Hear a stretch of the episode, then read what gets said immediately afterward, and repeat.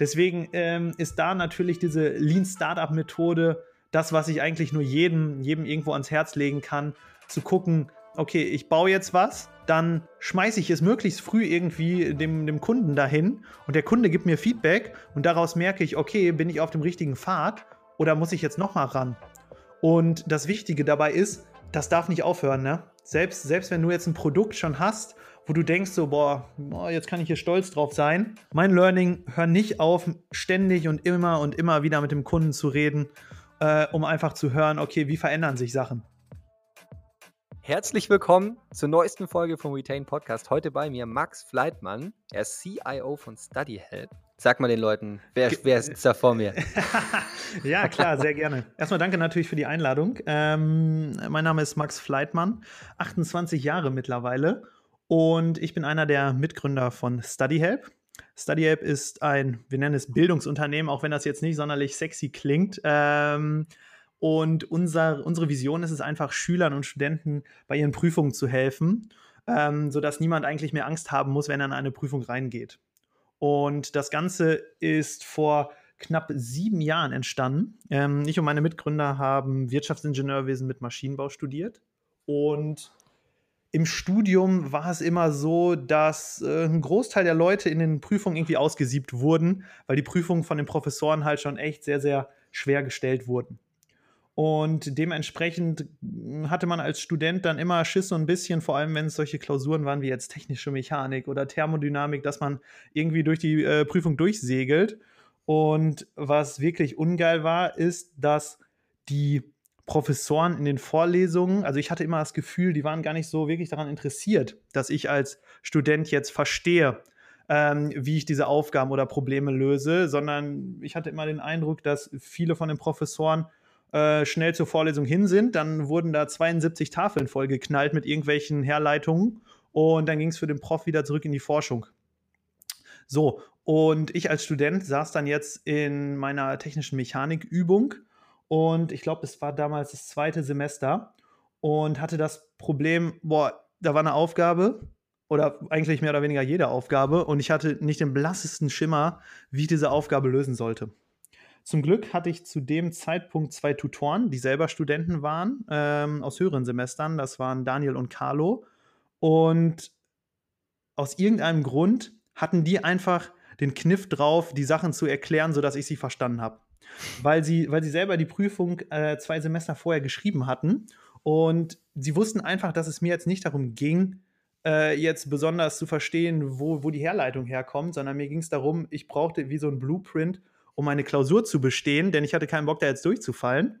Hm. Ähm, und so sind wir zusammengekommen, weil die beiden Jungs sich gedacht haben, boah, anstatt jetzt für 10 Euro Nachhilfe zu geben, ähm, einem Studenten, und dann habe ich quasi, keine Ahnung, wenn ich fünf Stunden am Tag arbeite, habe ich 50 Euro gemacht, dachten, dachten die sich, ey, wir machen folgendes, komm, 50 Leute in einen Raum, jeder gibt 10 Euro und dann habe ich mit äh, 500 Euro Stundenlohn, äh, 500 Euro Lohn am Tag, da kann ich mir die nächsten Partys halt finanzieren, so.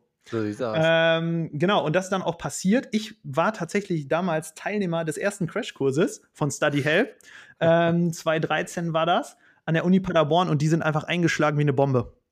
Ähm, denn da waren direkt, keine Ahnung, mehrere hundert Anmeldungen, die in diese Kurse wollten und das hat sich so ultra schnell rumgesprochen, dass das einfach der, der neueste Shit ist, wo, wo jeder dabei sein muss, um die Prüfung halt geil zu bestehen. Und dann haben Carlo und Daniel direkt zu, zu dem Zeitpunkt ge gesagt, oh, okay, das wird ein bisschen aufwendig, wenn jetzt hier 300 Leute sich per E-Mail, SMS oder was auch immer anmelden und haben gesagt, Max, komm, du kommst jetzt an Bord, wir machen, programmieren jetzt direkt hier mal so eine erste Verwaltungssoftware, um das Ganze abwickeln zu können. Und parallel, parallel haben wir dann halt im Freundeskreis immer weiter rumgefragt. Ähm, dann gab es da den Freund Mario, der konnte besonders gut Statistik. Das heißt, wir haben dann direkt auch noch einen Statistik-Crashkurs angeboten. Und dann ist das immer so ein bisschen, bisschen größer geworden. Und zwei Semester später waren die Study Help Crashkurse dann so etabliert bei der Uni äh, hier in Paderborn, dass wir pro Semester zwischen 1 bis 2000 Studenten einfach dadurch diese Kurse äh, gebracht haben und die halt mega krass zufrieden waren, weil äh, viele haben natürlich das dann auch ähm, so gemacht, dass sie einfach während des Semesters nicht mehr zur Vorlesung gegangen sind, sondern sich dann ähm, am Ende des Semesters zwei oder drei Tage Study App Crashkurs reingezogen haben und die Prüfung bestanden haben. Das hat natürlich dann auf der anderen Seite dafür gesorgt, dass ähm, schon der ein oder andere Professor, der fühlte sich natürlich in seiner Ehre etwas angegriffen. Ähm, und das, das, was dann passiert ist, dass manche Professoren halt am Anfang der Vorlesung gesagt haben, dass äh, StudyHelp ja wirklich nicht das Wahre wäre. Und als ordentlicher Student soll man doch bitte einfach immer in die Vorlesung kommen, ordentlich mitschreiben und so. Aber äh, was, was, mir, was es mir gezeigt hat, ist, wenn dein Produkt oder deine Dienstleistung halt so geil ist, ne, die, die Studenten, die haben es halt geliebt, ne? Mhm. Ähm, und wir, wir dachten damals neben dem Studium, boah, das ist ein, ist ein geiler Nebenverdienst so. Mhm. Ähm, hatten da natürlich ultra krasse Freiheit und waren noch gar nicht so in diesem unternehmerischen Denken damals drin. Ähm, aber haben dann einfach immer weiter durchgezogen, anstatt dass wir in unseren Vorlesungen saßen haben wir dann halt einfach von montags bis freitags uns zusammengehockt und haben überlegt, okay, wie können wir das jetzt weiter ausbauen, was können wir noch machen, wo kriegen wir neue Coaches her für weitere Fächer und Co. Und das haben wir dann auch weiter durchgezogen, haben dann vor allem einen großen Switch gemacht von dem Studentenmarkt auf den Schülermarkt, weil wir haben dann natürlich probiert zu überlegen, hm, ähm, an anderen Unis, wen kennen wir denn da? Wo könnten wir da jetzt noch irgendwie solche Kurse anbieten? und sind dann auch von äh, einer Uni auf drei, vier Unis gewachsen. Aber es hat sich als sehr, sehr schwer herausgestellt, ähm, dieses Wissen, sage ich mal, immer ähm, geil zu übermitteln, weil man muss mhm. halt jemanden finden, der ein extrem schwieriges Thema ultra geil vermitteln kann. So, mhm. und da gibt es an jeder Uni vielleicht eine Handvoll Studenten, die darauf Bock haben. Und deswegen dachten wir uns, okay, wo gibt es denn relativ zentral gestellte Prüfungen und sind dann halt aufs Abi vor allem aufmerksam geworden, weil dort natürlich mit dem Zentralabi in jedem Bundesland die gleiche Prüfung irgendwo am Ende steht.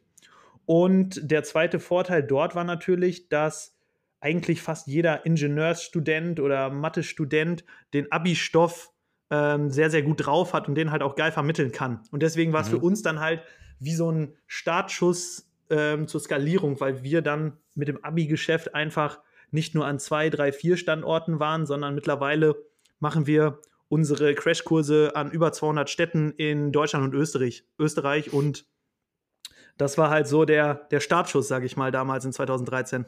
Was ist eigentlich ein CIO, Max? Ein CIO kümmert sich um alle Informationen, die hier irgendwo durchs Unternehmen rumgeistern. Ähm, Im Speziellen bei uns geht es darum, dass ich sowohl dem Kunden die beste, das beste Erlebnis einfach bieten möchte, wenn er mit StudyHelp arbeitet, bei StudyHelp etwas bucht, kauft, aber genauso bei uns intern, dass wir die Prozesse und alles, was wir hier eigentlich optimieren, sodass wir unsere Zeit, die wir wirklich haben äh, und die natürlich auch begrenzt ist, damit verwenden können, dem Kunden den meisten Mehrwert zu bieten. Das ist Ziemlich interessant und auch nicht in jeder in jeder Firma zu finden eigentlich, oder? Ist schon was Spezielleres. Ähm, genau. Es ist ja, sag ich mal so, ich bin auch Mitgründer bei StudyHelp und konnte mir deswegen dann ja so ein bisschen den Bereich selber aussuchen, wo ich mich jetzt weiter fortbilden möchte, beziehungsweise wo ich auch reinwachsen möchte. Und üblicherweise gibt es ja in den meisten Firmen jetzt irgendwo so ein CTO, hm. ähm, was ich aber eher als Rolle sehe, wenn es darum geht, dass das Produkt der Firma selber jetzt eine technische Lösung ist. Und das ist bei uns nicht, denn bei uns ähm, sorgt die ganze IT und die Technik einfach nur da, dazu, die Prozesse auf der einen Seite, aber den Kunden auch auf der anderen Seite zu unterstützen. Das heißt, unser Produkt an sich ist erstmal Wissensvermittlung, Unterstützung für Schüler und wir machen das Ganze mit der Hilfe von IT. Da haben wir ja gerade eben schon mal ein bisschen drüber geredet. Der Customer Success ist für euch ja das effektiv wichtigste eigentlich und euer ganzes Geschäft. Ja, für uns ist das, für das, für uns ist das alles, ne? Das ist auch jetzt unser, unser Purpose einfach, den wir in der Firma haben. Mhm. Und das, was, was uns ausmacht, ist halt, wir wollen ähm, Menschen oder speziell bei uns jetzt Schülern durch Wissen, Wissen zu mehr Erfolgen verhelfen. Weil für den Schüler hängt jetzt vielleicht erstmal kurzfristig da jetzt ein Prüfungserfolg irgendwie so dran oder dass er eine gute Note schreibt oder äh, zu Hause dann seine Anerkennung bekommt. Aber wenn man das jetzt Ganze mal, das Ganze jetzt mal im Big Picture betrachtet, dann kann so eine Prüfung oder auch so eine Reihe von Prüfungen schon enorm viel auch auf deinem Lebensweg ausmachen. Ne? Vor mhm. allem, wenn du jetzt mal dir die Abi-Prüfung und ähnliches anguckst, das entscheidet teilweise halt darüber, ob du jetzt dein Traumstudium machen kannst, wo du dein Traumstudium machen kannst und was dann auch deine weitere Reise oder deine Entwicklung angeht. Und das ist halt auch der Grund, wieso das für so viele Schüler einfach so ein ja, Painpoint ist, beziehungsweise äh, so einen hohen Stellenwert hat, ne? Mhm. Weil viele machen sich da auch halt selber richtig, richtig krassen Druck vor, vor solchen Prüfungen.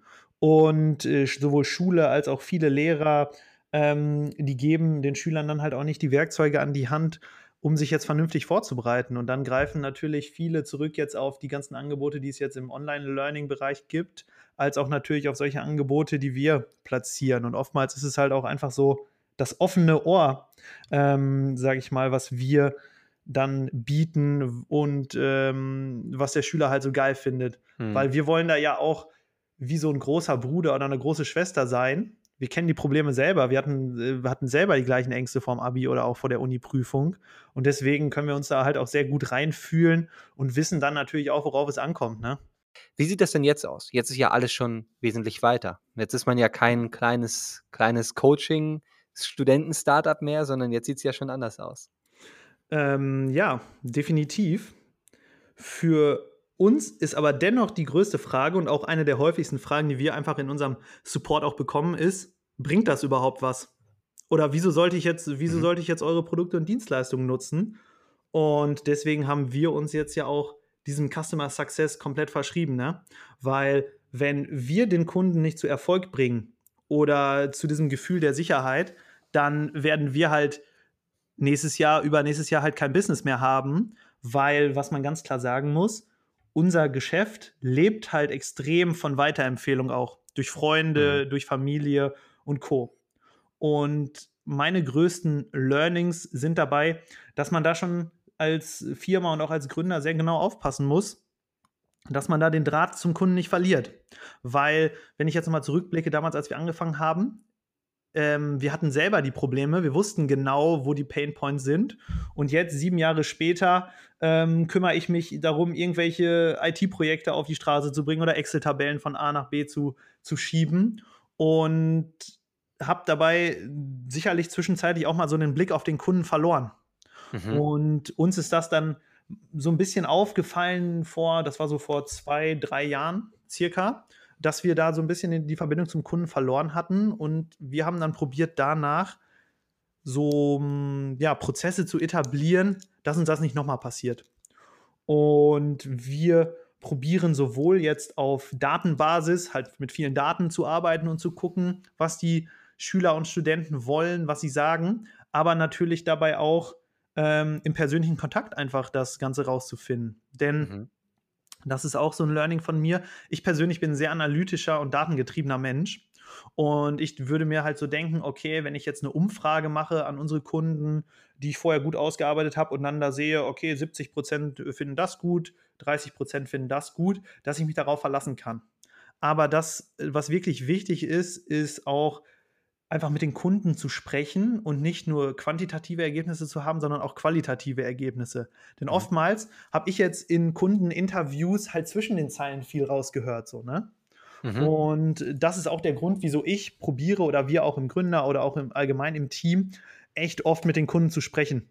Das heißt, sowohl Interviews mit Personen, die jetzt keine Kunden bei uns sind, als auch mit äh, Schülern, die schon unsere Angebote genutzt haben, aber natürlich auch dann weitere Zielgruppen wie Eltern und Co.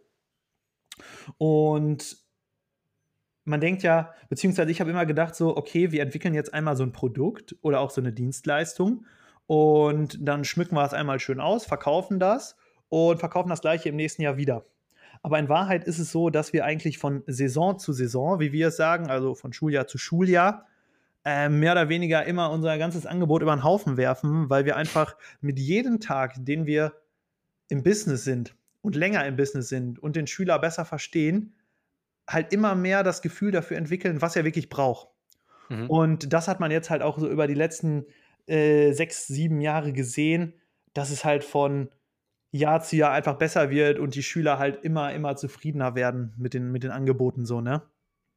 Und wie erkenne ich das denn? Wo beginnt denn eine, ein, ein guter Customer Success? Ähm, ja, ein, ein, ein, guter Customer Success beginnt für mich schon weit bevor der äh, Schüler überhaupt äh, Kunde bei uns ist. Denn ähm, ich muss natürlich jetzt erstmal verstehen, was sind seine Ängste, was sind seine Sorgen und welches Problem probieren wir überhaupt zu lösen. Das mache ich jetzt, indem ich mir sowohl jetzt Statistiken angucke, mit Kunden spreche, ähm, aber auch einfach mich äh, mal natürlich in der Branche gucke, was andere machen. Ähm, und ich, meine Aufgabe ist es dann natürlich, ein Produkt zu schaffen, was diese Bedürfnisse erfüllt für den Kunden. Und in dem Moment, wo der Kunde jetzt mir sein Vertrauen geschenkt hat und etwas bei uns gekauft oder gebucht hat, dann fühle ich mich natürlich auch krass in der Pflicht, jetzt zu zeigen, ähm, dass es die richtige Entscheidung war. Weil alles, alles, was jetzt vor dem Kauf steht, ist Marketing, Ausschmücken und da kann man natürlich dann erzählen, was man, was man will, auch, äh, bös mhm. gesagt. Aber in dem Moment, wo der Kunde uns jetzt sein, sein Geld auch anvertraut oder auch seine, seine Schulnote natürlich, dann sind wir natürlich in der, in der Pflicht auch zu zeigen, was wir können. Und das geht für mich dabei los, dass ich zum einen 24-7 äh, als Ansprechpartner irgendwo für den Schüler äh, zur Verfügung stehe weil das wirklich ein sehr, sehr persönliches Geschäft ist. Das heißt, sowohl über WhatsApp als auch jetzt über Telefon und Co. Mhm. Ähm, das gehört, was für mich dann auch noch dazu gehört, ist, dass ich natürlich jetzt die Empathie habe, dem Kunden auch zuzuhören, wenn er irgendwie Bedenken oder ähnliches äußert. Das heißt, es, es gibt ja so, so, ein paar Dinge, die der Kunde offen sagt, wenn ihm etwas nicht gefällt, aber es gibt mindestens genauso viele Dinge, die irgendwo so zwischen den Zeilen stehen. Ähm, und das Wichtigste ist, wenn wir natürlich unsere Brand und auch die Werte, die uns wichtig sind, dort weiter beibehalten wollen, dass wir uns natürlich auch immer angucken, was steht irgendwo so zwischen den Zeilen und dann darauf reagieren. Äh, das bedeutet, Customer Success beginnt schon, bevor ich einen Customer habe. Für mich auf jeden Fall. Denn ähm, ich im Optimalfall biete ich dem, bin ich in meiner Kommunikation so klar im Vorfeld vor dem Kauf, was der Kunde bekommt ähm, und was ich ihm für ein Problem löse, dass er danach auch oder im Kaufzeitpunkt genau weiß, okay, das ist StudyHelp, das bekomme ich von StudyHelp und deswegen mache ich das. Ähm, ein Worst Case wäre jetzt, wenn ich einfach mir jetzt hier in meinem Kämmerlein irgendwie ein Produkt oder so überlege und dann mache ich, baue ich hier meine Landingpage und verkaufe da was und der Kunde vertraut sich mir jetzt an und kriegt dann auf einmal was ganz anderes als das, was ich da jetzt eigentlich irgendwie äh, präsentiert habe, so, ne? Und deswegen ja. geht es für mich halt schon, ob man es jetzt Marktforschung nennt oder wie, wie auch immer, aber dass ich halt die Person verstehe und äh, verstehe, was die Person jetzt irgendwie von, von dem Produkt oder der Dienstleistung erwartet. Und was habe ich denn für Möglichkeiten, diesen Customer Success zu verbessern? Also äh, lass uns mal ein bisschen ausholen mhm. und mal ähm, komplett von verschiedenen Versionen ausgehen. Also was ist denn, wenn ich jetzt beispielsweise ein Softwareanbieter bin, mhm. der äh, möchte, dass das Produkt nicht nur gut genutzt wird, sondern auch, dass die Kunden mit diesem Produkt erfolgreich werden? Was habe ich denn für Möglichkeiten? Ich glaube, das Wichtigste ist erstmal in diesem Moment zu klären, was erwartet der Kunde? erwartet der Kunde mhm. jetzt, ähm, dass er zum Beispiel jetzt bei seiner SaaS-Plattform 30% mehr Umsatz hat? Erwartet der Kunde, dass er einen höheren Warenkorb hat? Und bei uns ist ja genau das Gleiche. Es gibt die Schüler, die erwarten sich von StudyHelp, dass sie ihr Abitur bestehen, zum Beispiel. Mhm. Aber es gibt natürlich auch die Kandidaten, die zu uns kommen und sagen, ich möchte von 13 auf 15 Punkte.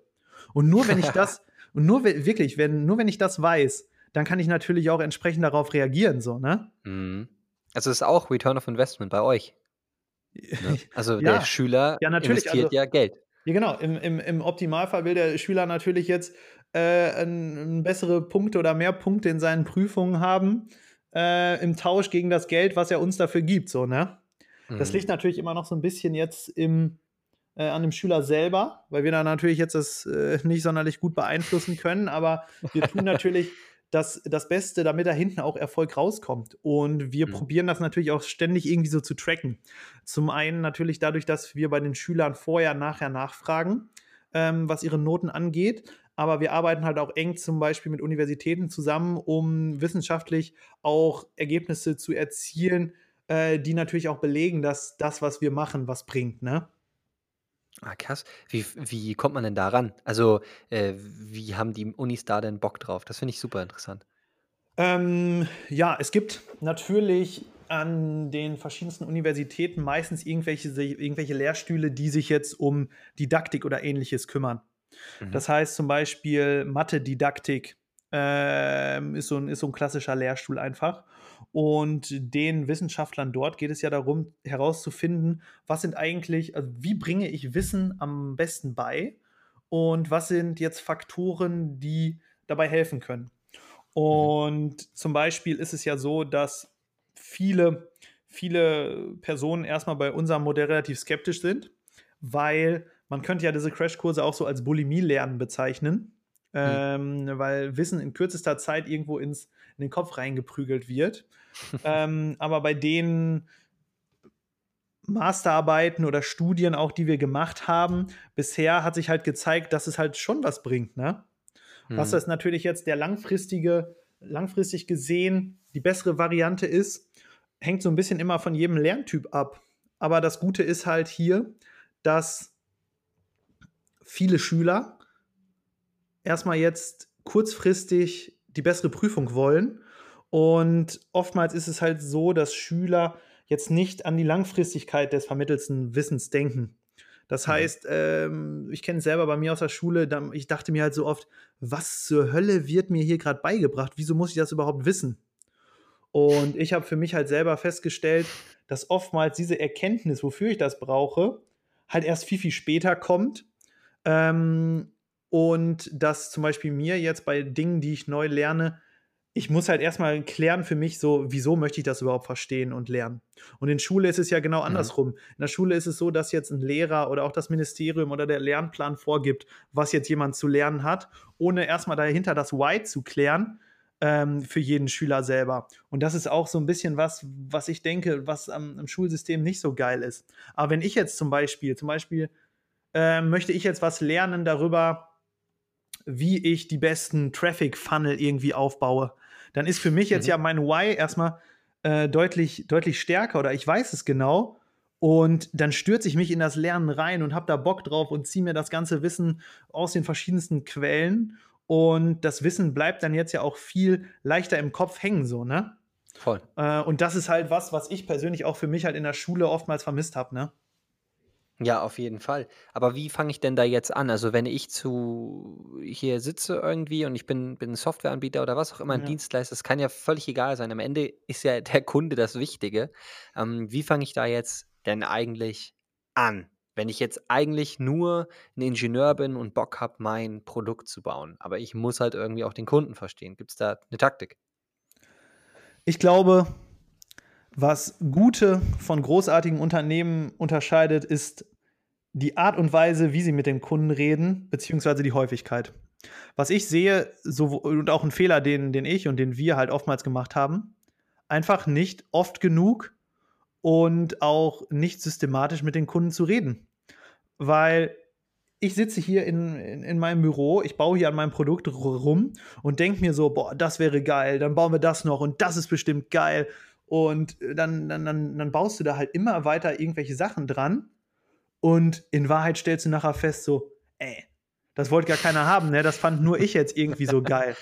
Deswegen ähm, ist da natürlich diese Lean Startup Methode das, was ich eigentlich nur jedem, jedem irgendwo ans Herz legen kann, zu gucken, ähm, okay, ich baue jetzt was, dann schmeiße ich es möglichst früh irgendwie dem, dem Kunden dahin und der Kunde mhm. gibt mir Feedback und daraus merke ich, okay, bin ich auf dem richtigen Pfad oder muss ich jetzt noch mal ran? Und mhm. das Wichtige dabei ist, das darf nicht aufhören, ne? Selbst, selbst wenn du jetzt ein Produkt schon hast, wo du denkst so, boah, jetzt kann ich hier stolz drauf sein. Mein Learning, hör nicht auf, ständig und immer und immer wieder mit dem Kunden zu reden äh, um einfach zu hören, okay, wie verändern sich Sachen. Weil was ich auch gemerkt habe, ist, in der heutigen Zeit verändern sich Dinge echt ultra schnell. Also die Schüler von vor vier Jahren, das sind ganz andere Personen, denen sind andere Sachen wichtig als jetzt den Schülern, die jetzt zum Beispiel gerade ihr Abi machen.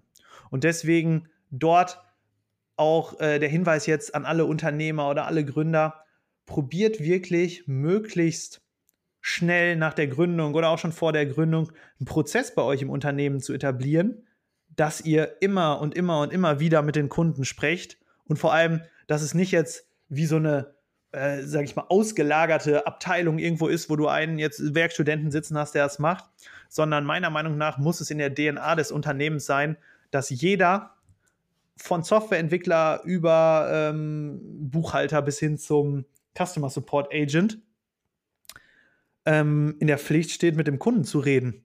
Mhm. Und das halt nicht nur einmal, sondern das immer und immer und immer wieder. Und ich glaube, das ist halt so ein, wenn, wenn du das machst, dann ist es fast, fast unmöglich, dass du als Unternehmen scheiterst, so, ne? Weil du bist immer so am Puls der Zeit. Und wie gesagt, ich hatte ja schon erzählt, dass es für uns sicherlich eine Phase gab, wo wir es nicht mehr gemacht haben. Hm. Und dann haben wir uns gesagt, okay, wir müssen da jetzt irgendwie was rekapitulieren, äh, beziehungsweise wir müssen da irgendwie was ändern. Und was wir dann gemacht haben, ist, dass wir unseren Kunden mit an den Tisch gesetzt haben. Bedeutet, wir haben bei uns hier eine Schaufensterpuppe stehen, ähm, die sich äh, Frank nennt. Und für uns äh, ist unser Motto seitdem Put Frank First. Und dieser Frank, der steht hier oben bei uns im Büro und erinnert jeden Mitarbeiter daran, okay, was würde Frank jetzt in dieser Situation gerne haben wollen oder was würde er denken? Und das sind dann teilweise solche Kleinigkeiten wie, ähm, wie formulieren wir jetzt in einer FAQ irgendwie eine Frage oder was wäre eine geile Antwort, bis hin dann zu, ähm, okay, gehen wir jetzt für den Kunden den extra Meter oder nicht? Bei uns heißt es dann mhm. immer, put Frank first. Was möchte Frank haben? Und das mhm. ist halt so ein richtig geiles, geiles Element. Und das ist an Jeff Bezos angelehnt, richtig? Ähm, Oder habt ihr euch das selbst ausgedacht? Nee, das ist also, das, wir sind sicherlich jetzt nicht der Erfinder des Konzeptes. So, ich glaube, die, äh, Jeff Bezos hat es damals ja so gemacht, dass er immer einen Stuhl freigelassen hat, irgendwie genau, am genau, Tisch. Ja ähm, um darauf hinzuweisen. Ich finde es aber wichtig halt, dass jedes Unternehmen da irgendwie so für sich sein eigenes Ritual findet. Mhm. Weil nur weil ich jetzt oder auch ein Mitarbeiter oder wer auch immer irgendwie was in einem Buch gelesen hat oder gehört hat, heißt es nicht, dass es automatisch jetzt bei dir auch im Unternehmen funktioniert. Ne? Voll. Und ich glaube, es ist halt auch wichtig, ist da immer nachzujustieren und zu gucken, äh, wie man den Kunden halt in den Fokus rückt. Ne? Und eine Sache dazu noch, die ein Learning, was ich dadurch auch hatte, ist, ähm, was ich oft gemacht habe oder wir gemacht haben, ist, auf die Kunden zu hören, die sich irgendwie negatives Feedback hatten oder sich beschwert haben halt, ne? Mhm. Und das, das sind halt auch oftmals die Kontakte oder Support-Tickets, die du mitkriegst, wo dann ein Kunde sagt, beispielsweise, ähm, boah, euer Material fand ich gar nicht gut oder der Kurs ging, ging mir viel zu schnell. Was mhm. ich dabei äh, vor allem auch von meinem Mitgründer lernen musste, ist, die Anzahl, sagen wir mal jetzt, wenn du jetzt 1000 Kunden hast und zwei Leute beschweren sich, ist es zum einen erstmal von der Prozentzahl nicht so groß. Aber das viel Wichtigere dabei ist, wenn du jetzt losgehst und die Sachen, die die beiden Kunden bemängelt haben, ähm, änderst, dann hast du eine gigantische Gefahr, weil du das Feedback von 998 anderen Kunden überhaupt gar nicht hast. So, und es kann ja sein, dass diese 998 Kunden ähm, das Tempo, das Material unfassbar geil fanden. Ähm, und jetzt fängst du an, auf einmal das Material zu ändern für 2% der, äh, für zwei Personen ähm, von 1000. Und das kann natürlich dafür sorgen, dass jetzt die 998 auf einmal dann das nächste Jahr unzufrieden sind. Und deswegen ist es halt so ultra wichtig, mit allen zu sprechen. Sowohl den Kunden, die es gut finden, die es schlecht finden, ähm, aber auch ja, den Leuten, die noch keine Kunden sind. Und was dabei natürlich dann auch nochmal äh, berücksichtigt werden muss, als Unternehmen, das Feedback, was man kriegt, sind halt wirklich oftmals die Leute, die irgendwie unzufrieden sind oder die Kunden, die unzufrieden sind. Denn es ist echt auch so in, in der Persönlichkeit, glaube ich, der, der Leute, dass man jetzt nicht, wenn man zufrieden ist oder wenn die Erwartungen erfüllt sind, unbedingt jetzt dem Unternehmen eine E-Mail schreibt, wo drin steht, okay, liebes Unternehmen, äh, liebes StudyHelp, ihr habt meine Erwartungen komplett erfüllt, danke, ich bin zufrieden. Natürlich gibt es die, die dann schreiben, Boah, das war, das war unfassbar geil. Ich habe mich jetzt äh, dank euch von 5 auf 15 Punkte verbessert oder ähnliches. Ähm, aber das werden immer halt weniger Personen sein, als die, die sich dann auch beschweren, ne? Klar. Also das heißt, verstehe ich das richtig, dass auch du äh, als Chief dich noch effektiv äh, mit dem Kunden hinsetzt? Nicht nur mit Frank? Ja, absolut. Also das ist für mich eine, eine der Prioritäten auch und das probiere ich halt. Ich muss mich ganz klar dazu zwingen, ähm, mhm. das zu tun, weil ähm, ich merke natürlich auch, dass es jetzt erstmal keine äh, ja, als Techie arbeitest du natürlich jetzt auch gerne an dem Produkt rum und baust es weiter und denkst dir so, boah, das wäre geil, das baue ich jetzt so. Aber das, was in meinem Kopf ist, das zählt hier halt einfach nicht, ne? Weil ja. der Kunde, der Kunde zählt. Und deswegen probiere ich halt auch immer, immer wieder mit Kunden zu sprechen und zu gucken, okay, was kann ich da, was kann ich da rausziehen für mich, ne? Du hast vorhin gesagt, dass man den ganzen Erfolg messen sollte. Also du bist ein datengetriebener mhm. Mensch, du findest das gut. Äh, wie kann ich damit anfangen? Ähm, ja, für uns gibt es so verschiedene, verschiedenste Sachen, die wir natürlich äh, auf dem Schirm haben. Also zum einen sind natürlich Informationen wichtig für uns wie ähm, Net Promoter Score. Mhm. Sammeln wir einfach natürlich von, von jedem Kunden, um ein Gefühl dafür zu bekommen, okay, würden die Kunden uns weiterempfehlen, nicht weiterempfehlen oder auch nicht. Dann wollen wir natürlich auch wissen, jetzt auf dem Papier, verbessern sie ihre Note, verbessern sie ihre Note nicht. Dann gibt es natürlich Sachen wie Amazon-Bewertungen, Google-Bewertungen, die immer ein guter Indikator sind. Und ich probiere für mich eigentlich wie so einen Blumenstrauß an Daten zu generieren, ähm, auf die ich zurückgreifen kann. Und vor allem ähm, ist für mich jetzt halt auch relevant, wie sich die Daten über die Zeit verändern. Das heißt, wenn, wenn ich jetzt das erste Mal aufnehme, jetzt hier irgendwie so eine Datenquelle, dann habe ich da einen Wert, aber ich weiß jetzt ja gar nicht, okay, wie sind die Benchmarks? Jetzt probiere ich mhm. natürlich mal, äh, mich in der Branche umzuhören oder auch mal zu fragen, okay, wie, wie sieht es bei anderen aus? Ähm, aber für mich ist natürlich auch sehr wichtig, ich möchte von Tag zu Tag und von Jahr zu Jahr besser werden. Und wenn ich jetzt zurückgucken kann und sehe, okay, der NPS war vor drei Jahren beispielsweise jetzt bei 0 oder bei 10 und jetzt bin ich bei 30, dann merke ich, okay, es geht in die richtige Richtung, wir machen viel richtig und das ist natürlich auch ein krasser Motivator fürs, fürs Team einfach, ne? Ähm, und was wir ganz klar neben diesen qualitativen Daten, die wir irgendwo erheben können, machen, ist, äh, wir feiern es natürlich hier im Team krass, wenn das positive Feedback jetzt auch ähm, auf E-Mail, Chat, wie auch immer Weg kommt, ne? Mhm. Und das ist halt dann immer ultra geil zu sehen, wenn jetzt Schüler oder auch Eltern schreiben, boah, geil, ihr habt mein Abi gerettet. Das ist, danke, danke dafür, ne? Es war jeden Cent wert. Das ist cool, das ist cool. Max, Hast du irgendwelche Podcasts, Videos, irgendwas, Bücher, die du den Zuhörern empfehlen kannst, um dabei besser zu werden? Ja, auf jeden Fall. Ähm, also als erstes, es gibt ein Buch, The Mummy Test heißt das, ähm, wo es darum geht, wie man überhaupt Interviews mit Kunden richtig führt, weil ähm, viele ja, Gründer, Unternehmer, ähm, Arbeiter in die Falle tappen, dass die Art und Weise, wie sie die Interviews, Interviews führen, nicht so wirklich sinnvoll ist, sondern dann den Kunden schon irgendwie in eine, eine Richtung drücken.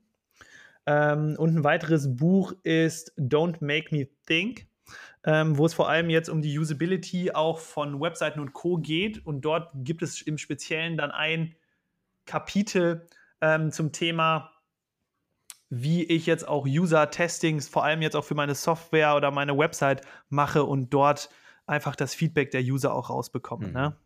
Mhm. Und ansonsten, wenn man natürlich jetzt ein quantitativ datengetriebener Mensch ist, dann ist natürlich auch immer sowas fein wie zum Beispiel ein Hotjar, um sich auch einfach mal so Aufzeichnungen von Usern anzugucken, ähm, was die bei dir auf der, auf der Website machen. Ne?